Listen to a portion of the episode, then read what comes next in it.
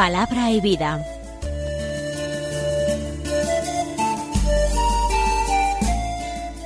Con el Padre Manuel Horta, desde Sevilla.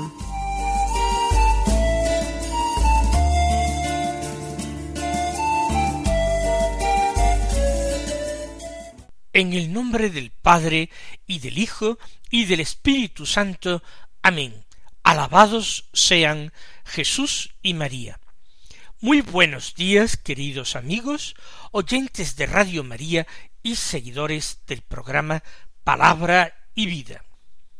Hoy es el martes de la vigésimo octava semana del tiempo ordinario.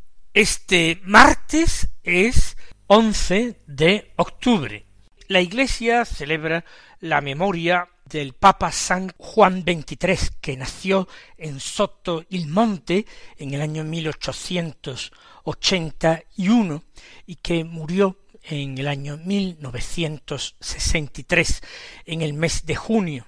Fue un papa que, después de haber sido ordenado sacerdote, se convirtió en el secretario personal de su obispo, luego fue enviado para hacer la carrera diplomática en Roma y ejerció cargos de importancia equivalentes al denuncio apostólico, era delegado apostólico exactamente en Bulgaria, después simultáneamente en Turquía y en Grecia, después fue nuncio en Francia y después hecho patriarca de Venecia. Y siendo patriarca de Venecia fue elegido sumo pontífice y él pues será recordado como el iniciador del concilio Vaticano II y el autor de encíclicas tan importantes como Mater et Magistra y Pacem in Terris.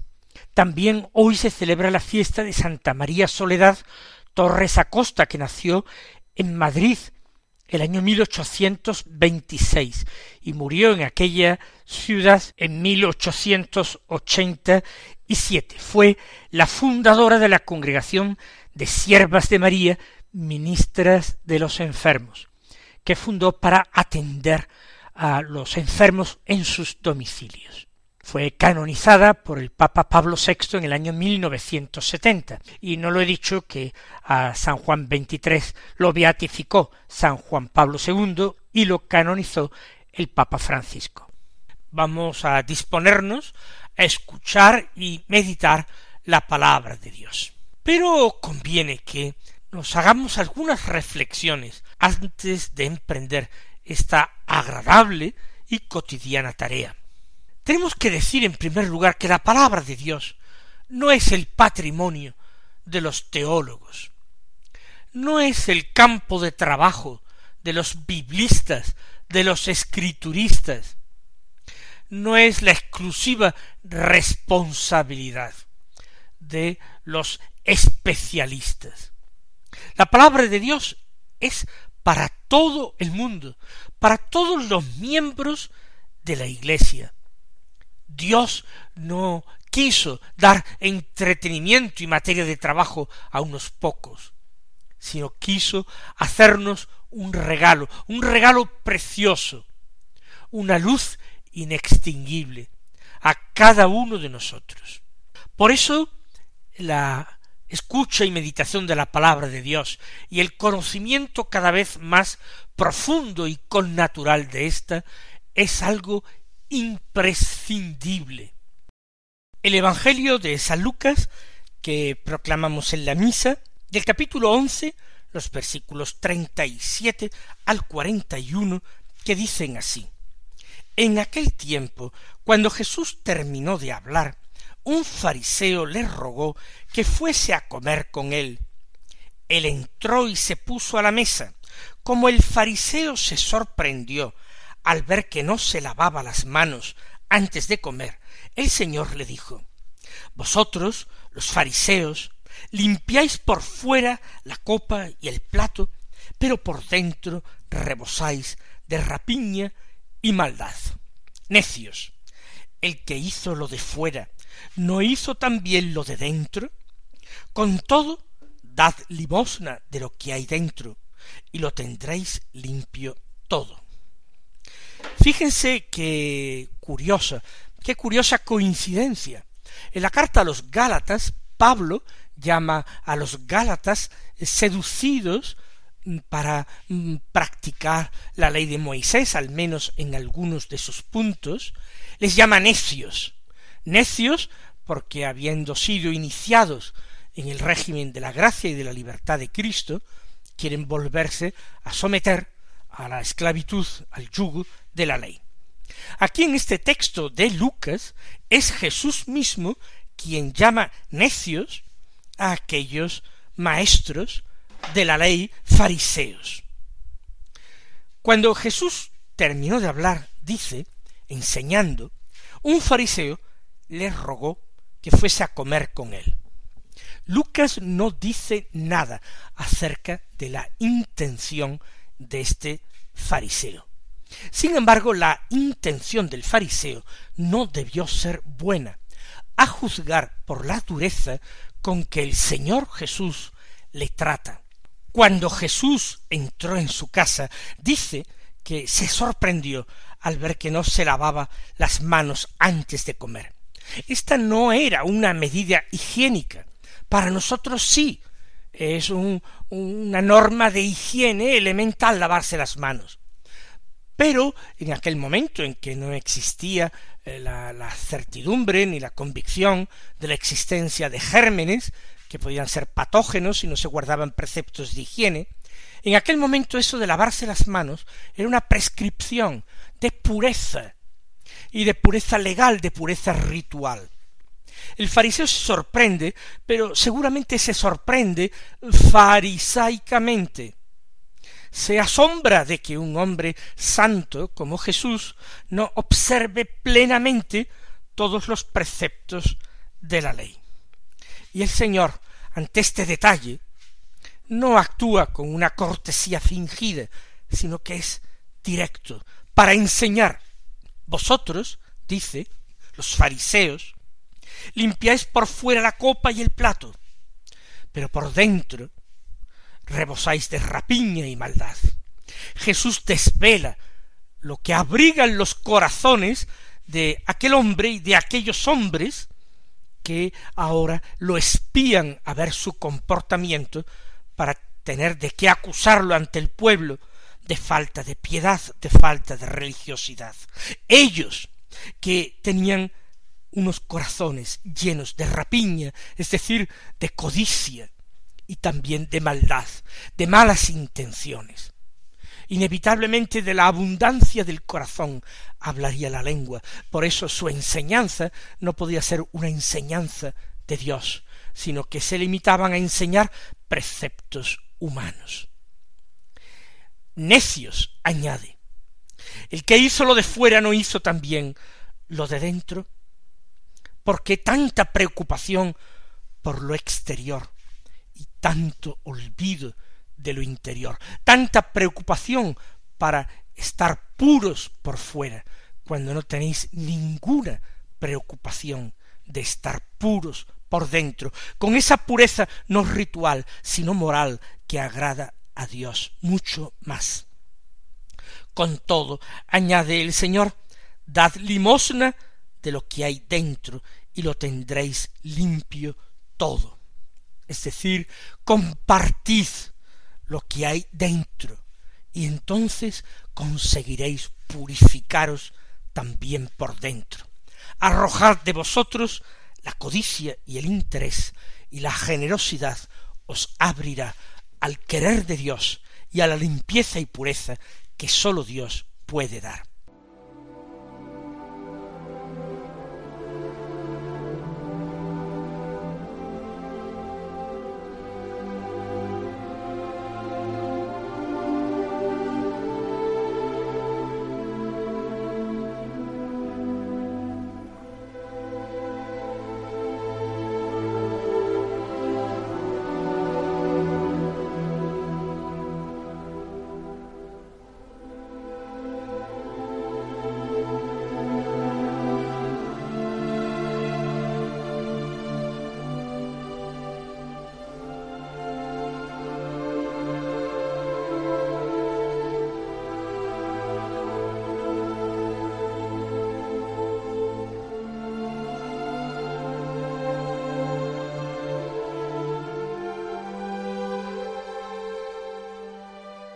La primera lectura de la misa, ya sabemos, es de la carta del apóstol San Pablo a los Gálatas. La venimos escuchando desde hace algún tiempo y estamos llegando al final. Hoy, en el capítulo cinco, vamos a leer los versículos uno al seis, que dicen así Hermanos, para la libertad nos ha liberado Cristo. Manteneos, pues, firmes, y no dejéis que vuelvan a someteros a yugos de esclavitud. Mirad, yo, Pablo, os digo que si os circuncidáis, Cristo no os servirá de nada. Y vuelvo a declarar que todo aquel que se circuncida está obligado a observar toda la ley. Los que pretendéis ser justificados en el ámbito de la ley, habéis roto con Cristo, habéis salido del ámbito de la gracia. Pues nosotros mantenemos la esperanza de la justicia por el Espíritu y desde la fe, porque en Cristo nada valen la circuncisión o la incircuncisión, sino la fe que actúa por el amor. Recuerden ustedes que hemos comentado siempre el tema central de esta importantísima epístola paulina. Hay un conjunto de enviados, de predicadores judíos que ha llegado a las iglesias de Galacia fundadas por Pablo, una serie de iglesias que se sitúan principalmente en el sur de la península de Anatolia, en lo que hoy es Turquía. Estos misioneros judaizantes anuncian que para salvarse hay que circuncidarse primero y cumplir la ley de Moisés. Y esto tienen que hacerlo no sólo los que se han convertido del judaísmo, sino también los que se han convertido al Evangelio procedentes de la gentilidad, del paganismo. Hay que observar al menos ciertas prescripciones de la ley de Moisés y circuncidarse. En las comunidades de Galacia, unos acogieron esta nueva predicación, otros las rechazaron, y Pablo, enterado y preocupado, escribe inmediatamente en defensa de la libertad cristiana. Es una carta que escribe el apóstol desde Éfeso, seguramente en torno al año cincuenta y siete. Una carta en que se muestra al mismo tiempo duro y exigente, y por otra parte trata de ser cercano y convincente. Comienza así el texto de hoy. Para la libertad nos ha liberado Cristo. Recuerden, ya lo hemos dicho repetidas veces, Pablo defiende con uñas y dientes la libertad cristiana. No es una libertad de la que tome pretexto la carne para obrar con egoísmo.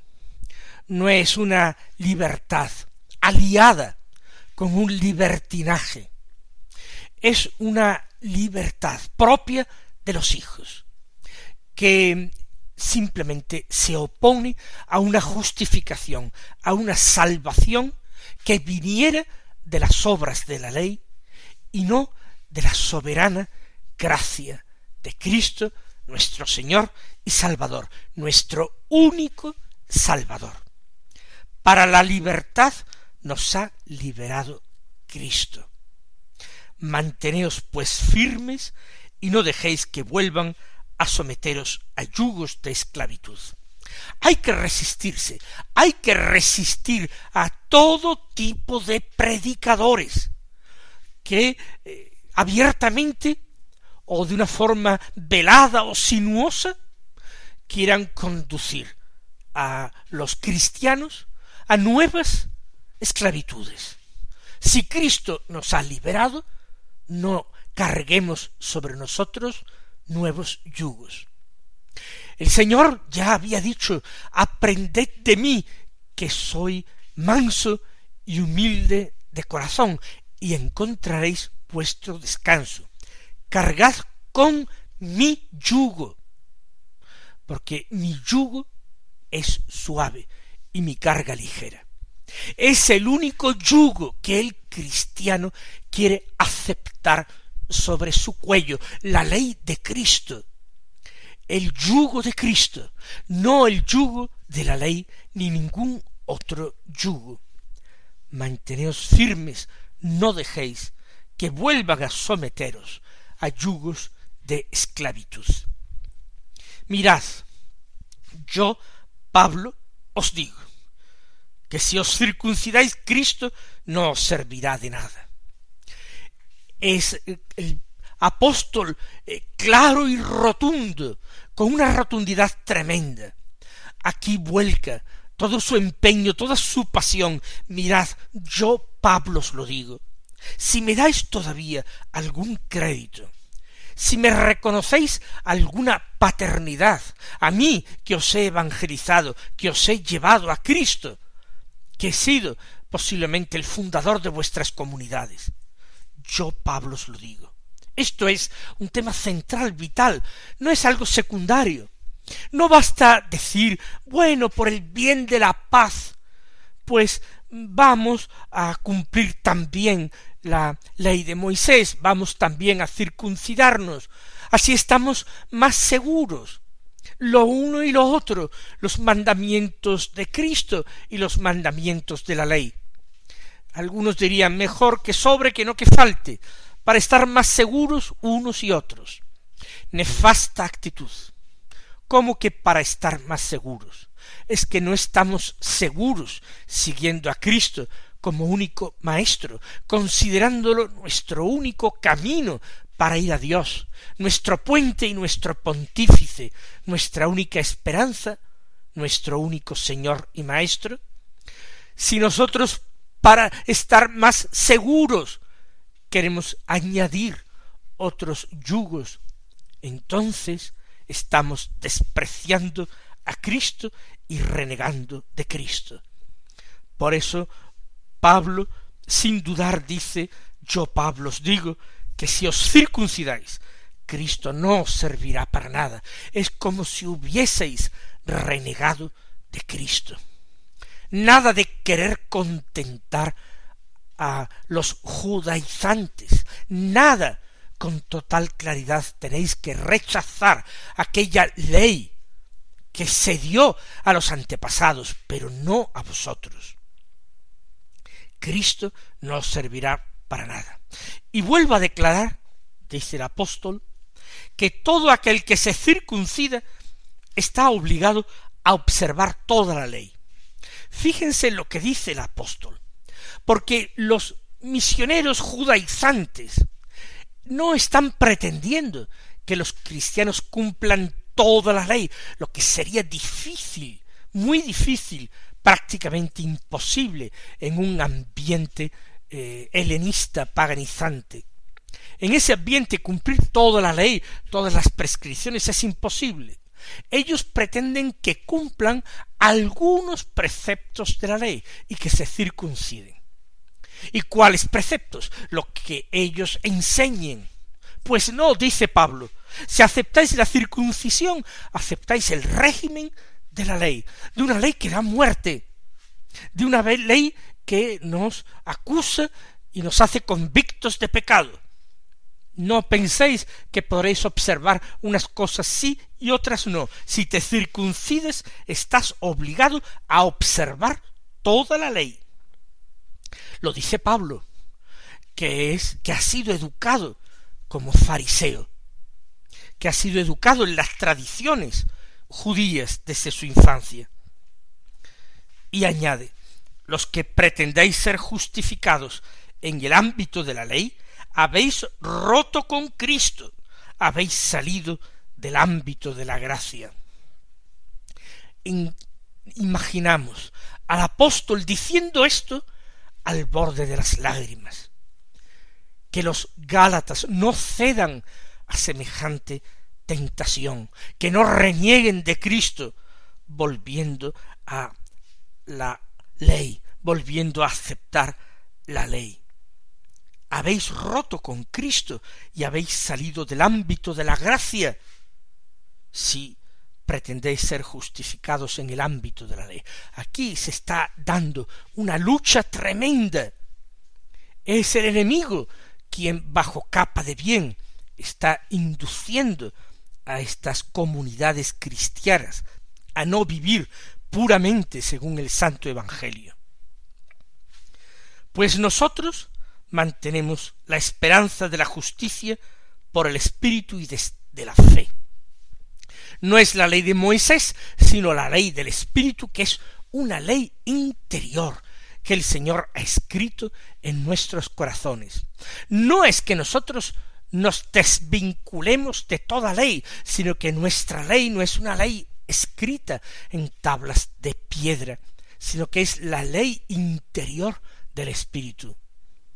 Ese Espíritu que ha sido derramado en nuestros corazones. Nosotros mantenemos la esperanza de la justicia, es decir, la esperanza de la santidad, la esperanza de la salvación por el Espíritu, por la acción del Espíritu y desde la fe en la misma medida en que nosotros creemos y confesamos a Cristo Jesús como Señor, como Salvador, como Hijo de Dios, entregado en sacrificio por nuestros pecados. Porque en Cristo nada valen la circuncisión o la incircuncisión. Son irrelevantes, sino la fe, la fe que actúa por el amor no es sola fide, no es sólo la fe, la fe y el amor, fe y caridad. Y ambas virtudes llevan en sí, en ese dinamismo hacia adelante, la esperanza. En Cristo nada vale la circuncisión que es expresión del sometimiento a la ley mosaica. Lo que vale es la fe que actúa por el amor. Vamos nosotros a tratar de aplicar este principio a nuestra propia vida. No nos dejemos embaucar por todos aquellos que quieren presentar a los cristianos modos y maneras concretos de hacer, rituales eh, obsoletos. No, que Cristo nos ha salvado para que no volvamos a todo eso, para que no caigamos ni en modos, ni en gestos, ni en supersticiones, que vivamos en Cristo, aceptándole la fe, que vivamos su libertad, que vivamos para el amor. Mis queridos hermanos, que el Señor os colme de bendiciones y hasta mañana si Dios quiere.